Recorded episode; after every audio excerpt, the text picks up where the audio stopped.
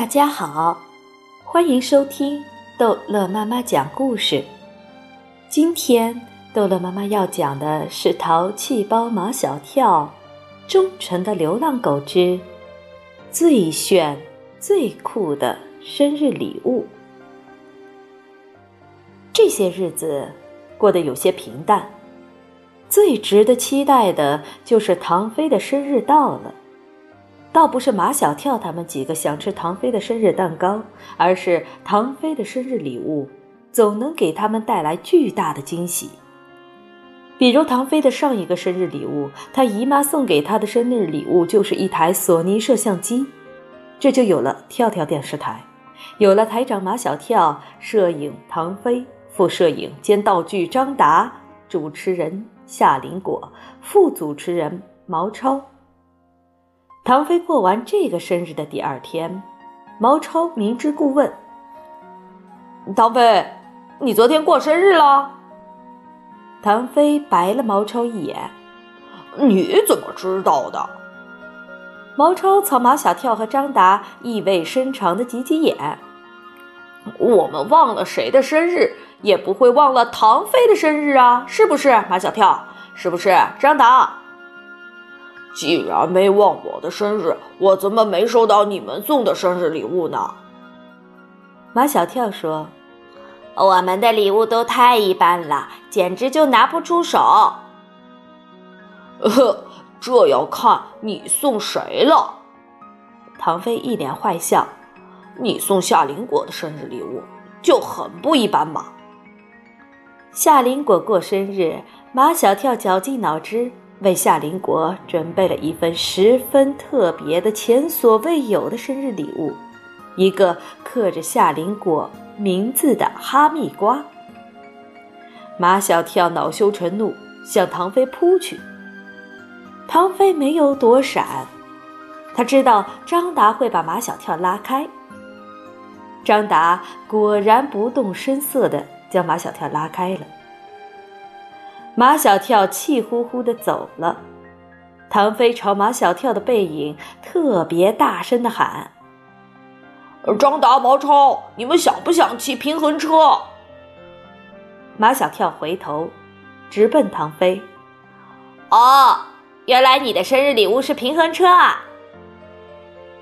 果然又是一个惊喜，就像当年的滑板。平衡车是当下男孩子心中最炫最酷的，难怪马小跳要回头。我的一个叔叔送我的，唐飞说：“我敢说你们都没见过。”唐飞的叔叔很多，多的遍布地球五大洲。马小跳他们也懒得问他是哪个州的叔叔送的。虽然我没骑过，但我一定见过。毛超一边说一边比划着，两轮的像哪吒骑的风火轮。你见过的是最一般的城市款。唐飞对车的研究那是绝对的权威。大型超市、展览馆、地下停车场的人一般都用城市款的，那是最普通的、最常见的。骑警款的是警察用的，还有高尔夫款的是高尔夫球场上用的。马小跳他们最想知道唐飞的叔叔送他的是哪一款。我的是越野款的，唐飞自我陶醉地说：“那是相当的有气质。”毛超小心地纠正唐飞：“车又不是人，不能说有气质。”毛超，你知道你身上最缺的东西是什么吗？毛超被唐飞问得迷迷瞪瞪。你身上最缺的东西就是想象力。马小跳身上最不缺的东西也是想象力。所以我说越野型平衡车的气质，他懂，你不懂。马小跳马上联想到他爸爸的越野车。粗犷，具有男人的力量。马小跳，我必须要拥抱你。唐飞给了马小跳一个粗犷的、具有男人力量的熊抱。张大说话结巴，但他善于扬长避短，多动少说，不动的时候，便在想象。在张达的想象中，这辆还没见过的越野型平衡车，已经让他心潮澎湃。我想想骑。下午的最后一节课，差不多还有十分钟才下课。马小跳已经将桌上的作业本、文具盒收拾得干干净净，准备下课铃一响就往外冲。你想干什么？马小跳任何一个稍微异常的行为，都逃不过他的同桌陆曼曼的眼睛。马小跳震惊危坐，目不斜视。上课的时候，请不要讲话。冒充好人，陆曼曼不吃他那一套。虫师招来，放学后要去哪里？不告诉你。陆曼曼才不会跟马小跳死缠烂打呢。他见坐在前面的毛超，坐在后面的唐飞，坐在窗边的张达，都已经把课桌收拾得干干净净，心里便明白了：放学后，这四个人一定有情况。不是所有的人都像马小跳那样守口如瓶，比如毛超。毛超，毛超，陆曼曼向前倾着身子。放学后，你们要去哪里？我们。马小跳就怕毛超说漏了嘴，紧急之中，他把手高高举起。秦老师，陆曼曼找毛超说话。